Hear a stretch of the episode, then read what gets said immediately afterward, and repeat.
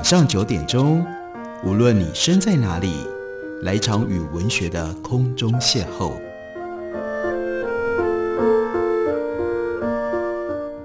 杨照谈书，邀您一同遨游文学世界，认识古今中外的经典之作。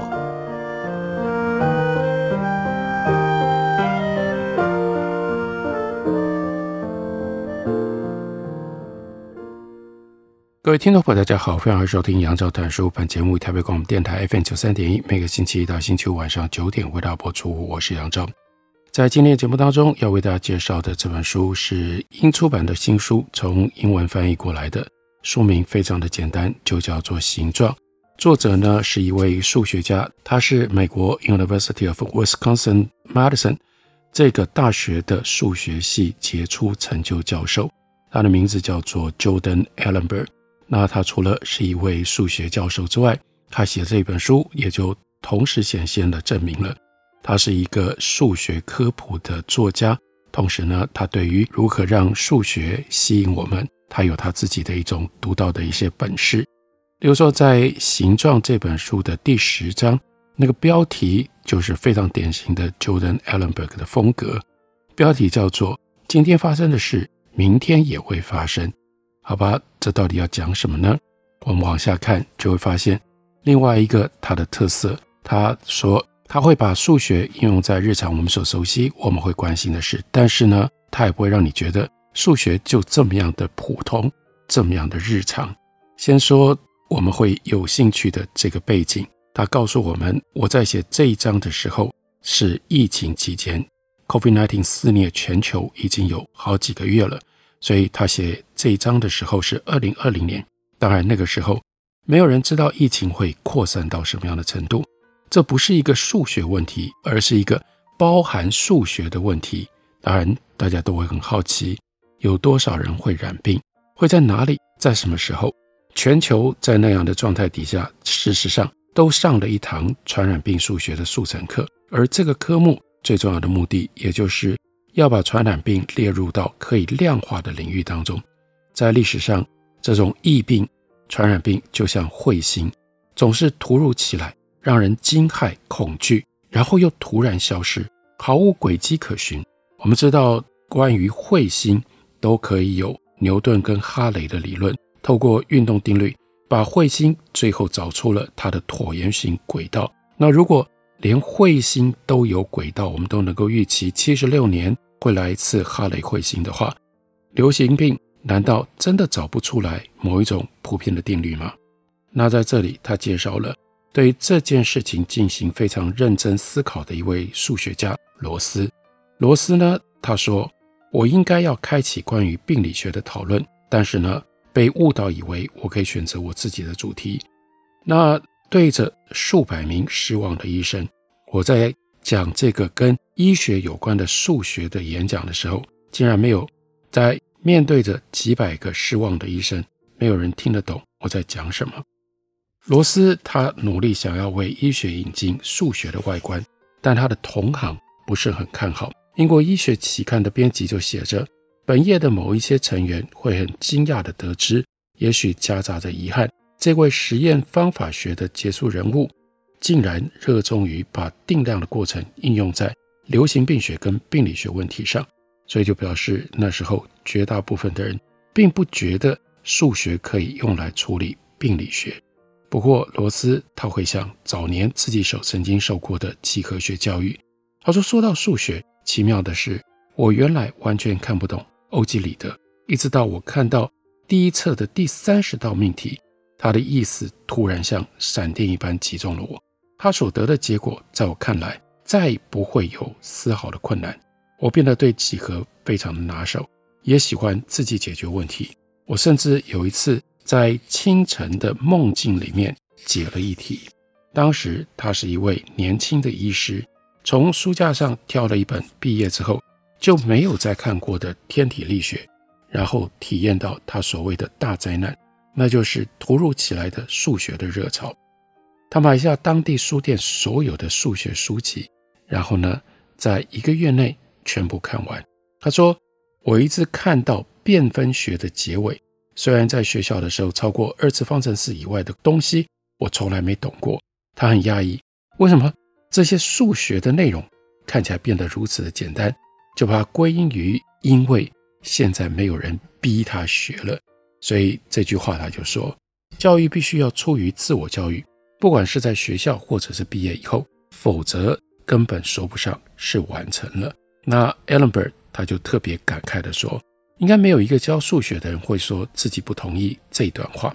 我希望我在黑板上的解释无比清晰，我对素材的处理高效直接，因此学生在上完我五十分钟的课程之后就能够完全经熟。但事实一定不是这样，就如同罗斯他所体会到的，教育关键在于自我教育。身为教师，我们的职责是解释。但我们的职责也可以说是一种行销，我们必须推销给学生一种想法，那就是值得他在课堂以外花时间把这些东西真正学会。而最好的方式是把我们对数学的热爱，透过自己的一言一行传达出来。这其实就是一种知识上的身教。你与其把自己所知道的事情努力的要教给学生，其实更成功的老师。是让学生看到，让学生感染到自己对于知识的那种热情，因而激发了你的学生同样的热情，用他自己的方式去追求知识，那样他所找到、他所学到的知识就是他的，而且在那个过程当中，他会学习得更有效果，也会学习得更精确。那罗斯在中年回顾的时候，他就总结了这些热切的情感。他说：“那是一种美学，也是一种智性上的热切。一道证明完的命题，就像一张完美平衡的图画；一道无穷级数没入未来，如同奏鸣曲的悠长变奏。这种美感主要来自于达到完美的智性的满足。但我也能预见纯粹理性的强大武器，未来将达成更多的完美。早晨的星星和夜晚的星星，被分析之网。”捕捉了之后更加的美丽。我很快开始读运用于运动、热、电力和气体原子理论的数学。还记得我原来是想这些是否有可能应用于解释流行病的存在，但我向来不耐烦阅读数学，总令我想要自己创命题。而当我在读旧命题的时候，新命题就不期而至。这种不太愿意向前人学习的倾向。深入在罗斯的性格里，在写到一位他敬仰的叔叔有化学的嗜好，但其实呢，那是他假托的，在讲的是他自己。然后呢，他就说，几乎所有科学上的点子，记得啊，都是由业余人士提供的。例如说，我的叔叔也叫做罗斯，其他人呢是写教科书，并且取得教授的职位，所以终其一生。罗斯只是一个业余的数学家，但这无法阻止他发表有着宏大标题的纯数学的论文。例如说，他写过论文叫做《空间的代数》，那其中多多少少概括了前人文献已经有的优点。然后呢，他又为全职数学家不够重视他的著作而心怀不满。到了一九一零年，这个时候，罗斯就认真的在对付。流行病的数学理论，就像牛顿对于天体所做的那样，对罗斯来说，企图心还不够远大。他其实想要发展出一套理论，能够涵盖任何人口条件变动的量化扩散。这里面就不只是病毒、流行病，还包括了，例如说宗教信仰的转变、专业协会的选举，还有呢去从军的人口。另外，当然。那最重要的模式是流行病的感染，他把这样的理论称之为叫做 The Theory of Happenings 事件理论。一九一一年，罗斯写信给他的学生 McKendrick，跟他说：“我们最后应该会创立新的科学，但首先让我们两个人合作，一起打开大门，好让想要进来的人可以进来。”虽然他自视甚高，对业余的科目也十分的热爱。但他还是做了打开大门必须要做的事情。他请了一个真正的数学家来帮忙，是一个女性的数学家。叫做 Hilda Hudson。在两个人当中，Hudson 的数学造诣比较深。Hilda 他的第一篇发表的著作是对于欧几里得一条命题的简短的新证明，巧妙地将正方形分解成比较小的几何图形。那一年他发表这个论文的时候，他十岁。OK，不过为什么他能够这么样的早熟？因为他的父母都是数学家，当然是有帮助的。而 Hilda Hansen 是一个特殊领域的专家，这个数学领域呢，结合了几何跟代数，称为代数几何学，是不太有创意的名字吧？笛卡尔是真正系统性应用以 x、y 坐标数值来表现平面上的点这个概念的人。这个概念让我们可以把几何物体，例如说圆形，转成代数。到了 Hilda Hudson 的时代，这种代数跟几何的结合自成一门学科，不只是适用于平面的曲线，更适用于任何维度的图形。那 Hilda Hudson，他是二维跟三维克雷莫纳变换领域首屈一指的人物，并且在一九一二年成为第一位在国际数学家大会上演讲的女性。所以这本书另外有趣的地方，它跟时事有关，并且借由议题帮我们介绍这些在数学的领域曾经有重大贡献的人，他们是谁？他们在什么样的时代？他们为什么会对数学有这样高度的兴趣？我们休息一会儿，等会儿回来继续聊。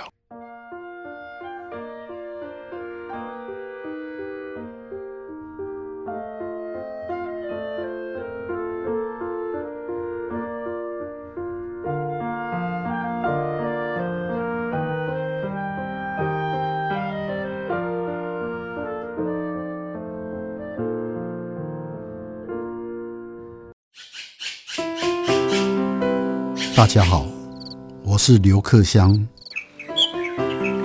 亲近自己的城市，找回城市的温暖。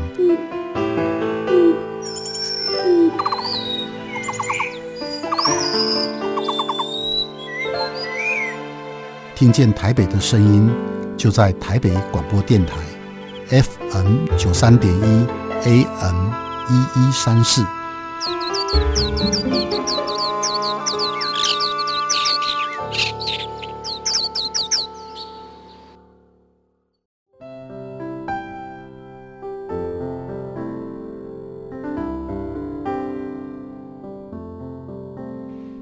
见台北的声音，拥有颗热情的心，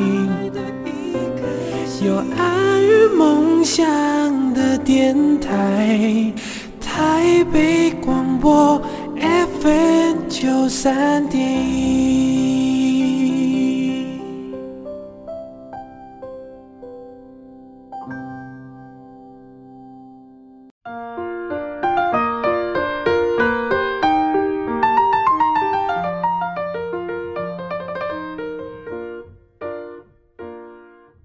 感谢您继续收听《杨照谈书》。本节目以台北广播电台 FM 九三点一，每个星期一到星期五晚上九点为大家播出到九点半。今天为大家介绍的是一本数学的科普书。数学其实并没有那么可怕，因为数学仍然牵涉到人，牵涉到这些数学家。另外，数学有很多现实上面的运用。我们介绍的这本书作者是 Jordan Ellenberg，书名很简单，叫做《形状》，因为 Ellenberg。他是一个几何学家，在我们休息之前介绍了 Hilda Hudson 这样一位少数在数学领域上面有杰出表现的女性数学家。那刚刚也提到了，大家有没有听到？那就是 Hudson，她是二维和三维克雷莫纳变换领域首屈一指的人物。好了，那克雷莫纳变换是什么呢？最简单的解释叫做摄影空间的双有理次同构。好了，你完全听不懂我在念什么，因为的的确确在书里面，Ellenberg 也说这样只是扔给你一些音节而已。那换一个说法，来，我们来理解一下，想一下，零分之零是什么？或许你会在以前学数学的时候立刻回答正确的标准的答案。叫做未定义。那这个零零要如何除以零，这是没有办法确定的。不过，Allenberg 告诉你说，关键的重点是你要除的是哪一个零？零尺寸的正方形，它的面积跟周长的比率是多少？当然，你可以说未定义，那你干嘛不大胆的去定义呢？如果正方形有一边的边长是一，这个比率就会是四分之一或零点二五。边长缩成了二分之一，面积是四分之一，周长是二，这个比例呢就降到了八分之一。如果边长是零点一，比例就会变成零点四分之零点零一，等于零点零二五。随着正方形不断的缩小，这个比例也就不断的缩小。也就代表，当正方形缩成了一个点，我们就有答案了吗？这个答案，而且是一个好答案，因为在这个例子里面，零除以零是等于零。在另外一方面，如果我们问的是一条线段用公分量度跟以寸量度的比例呢？这个比例对长线段是二点五四，对短线段是二点五四，所以这个线段就算缩成了一个点，那就是。零除以零啊，它已经没有长度了。但是如果你问的是这个线段的公分度量跟寸的度量的比例，没办法，就算它是一个点，这个比例不会改变，仍然是二点五四。所以零除以零可能等于零，零除以零也可以等于二点五四。所以为什么说它不确定？说它不确定，但并不表示零除以零一定不会得到任何的答案。就几何学来说，可以依照笛卡尔的范例，把平面上的一个点视为一组数字，点一二，这是一个坐标，就表示从中心往右一单位，往上二单位的点，而二分之一的这个比率代表连接中心到一二的这个斜率。这我们以前在数学里面大家应该学过。当这个点变成了零零，也就是中心本身。没有线段，也就没有斜率。最简单类型的克雷莫纳变换，就是把平面换成很类似的几何，其中零零以多点取代，也就变成了无限多。每一个都记得自己在零零的位置，更记得斜率。就像你不但会注意到自己身在何处，还会注意到自己走到这里的路径方向。一个点暴增成为无限多，所以这类型的变化。被称之为叫做 blow up。那 Hilda Hansen 他研究的更高维度克雷莫纳变换又更加的复杂难懂，也许可以说那是通用几何理论为那些比较胆怯的计算者回避了未定义的比例赋值。一九一六年，Hilda Hansen 开始跟罗斯一起工作，他出版了一整本关于欧几里得式尺规作图的书，就像。他的几何直觉强烈到，他的著作有时候会被批评，证明过于轻率。对他而言，显而易见的事情，应该要以文字证明给我们这些无法用心眼就描绘出几何表面的人看。虽然罗斯热衷于几何学，但没有任何的证据能够证明他对汉森的纯数学著作有任何的兴趣或者是任何的互动。这样也好，因为代数几何学里。超多意大利人，罗斯跟汉森他们合著的第一篇论文，开头就是罗斯前一次论文的一长串的刊物表。罗斯把这些错误归咎于他论文校样送来核对的时候，他人在国外。那但是呢，我们可以这样理解，可以这样想象，那应该是汉森跟罗斯一起合作，毕竟一个是专业的，一个是业余的数学家。专业的数学家应该是很客气、很温和地告诉罗斯说：“哎呀，在我跟你合作之前，你自己所写的这些论文有这么多的错误。”关于这两位之间的互动记录很少，罗斯在他的回忆录里竟然只提到哈森一次。但想象这两位截然不同的科学家他们之间的互动，则非常的有趣。罗斯有无穷的嫉妒心，哈森则有着。数学的深度跟知识，罗斯坐拥着头衔跟奖项，而哈森身在一个教职员通通都是男性的时代，他只不过是一个讲师。如果罗斯对于宗教有感，但也没有真正的重视；然而哈森对于基督教的虔诚，那是他生命当中的核心事实。在一九二七年发表关于克雷莫纳变换的专题论文之后，哈森一度似乎抛下了数学，转而到学生基督教运动的组织去任职了几年。他在一九二五年的一篇短文，标题叫做《Mathematics and Eternity》，数学与永恒。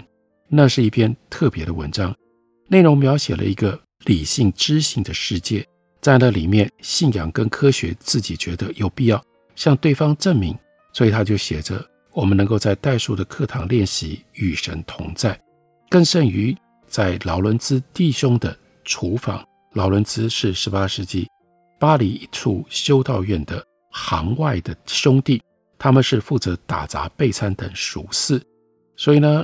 在研究工作冷门的一角，完全孤独当中，可能我们能够得到的这种神圣的关于信仰的体会，更胜于在煽风之巅。每一位数学家，不管是否有宗教信仰，也都能够明白他这一句话。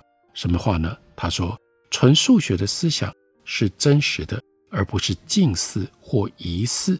他们也许不是上帝思想当中最有趣、最重要的。”但却是我们唯一确知的，这又是这本书非常有意思的地方，因为它会把这些跟数学相关、往外发展、跟其他的领域、跟其他学科关联的这些观察名言，在书里面记录，让我们去体会，让我们去思考。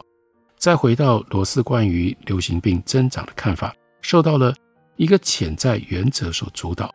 事实上是所有数学预测暗含的那一个原则，这就拉到了这一章的标题：今天发生的事，明天也会发生。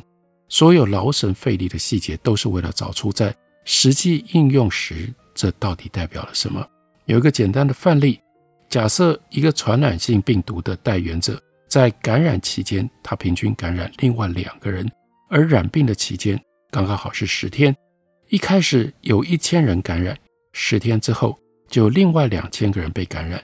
原来的一千个人康复了之后不会再感染，但是下一个礼拜这两千人又在感染，另外四千人，在下一周有另外八千人会染病。所以四周之后，我们来算一下：第零天一千人，第一周两千人，第二周四千人，第三周八千人。我相信大家很了解。这就是几何级数，虽然它跟几何的关系说起来有点隐晦，那就是数字是前一个数字跟后一个数字的几何平均数。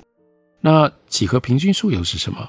这里平均数是一种平均值，我们所习惯的平均值应该是取在数线上两个数的中点。比如说，一跟九的平均值是五，因为五跟一差四，跟九也差四。但这叫做数学平均数，它是从加减运算所得来的名字。如果一个数列里面每个数是它前一个跟后一个数的算术平均数，这就是算术级数。几何平均数是另外一种平均值。要取得一跟九的几何平均数，你要先画出一个边长是一跟九的长方形。几何平均数是面积跟这个长方形相等的正方形的边长。几何平均数是柏拉图最爱的。据说他认为几何平均数是最真实的平均数。长方形的面积一乘以九等于九，那一个正方形面积和它相等，边长那就是九开根号，那就是三。所以一跟九的几何平均数就是三。那更进一步把它排列起来，一三九就形成了几何级数。所以。我们回到柏拉图，柏拉图在他的书里面是这样介绍几何平均数。他说：“如今最好的连结是一种真正将自身跟他所连接的事物结合在一起的连结，而这在事物的本质上最好通过比例来实现。对任何三个数而言，可以是实数或平方数，任何两数的中间项是这样的。第一项至于它是什么，它至于最后一项也是这样。反过来说。”最后一项至于中间项是什么？它至于第一项也是这样，因为中间项既是第一项，又是最后一项，那么最后一项和第一项同样也都会是中间项。因此它们必然相互具有相同的关系。有鉴于此，将全部结合为一，好吧？我们庆幸我们现在不需要用这种语言来理解数学，我们很多时候可以靠着代数的符号就知道到底在讲什么了。这是非常有趣的关于数学的描述，跟对于数学知识的一种探索。这本书的书名叫做《形状》，这是英出版的新书，介绍给大家，推荐给大家。感谢您的收听，明天同一时间我们再会。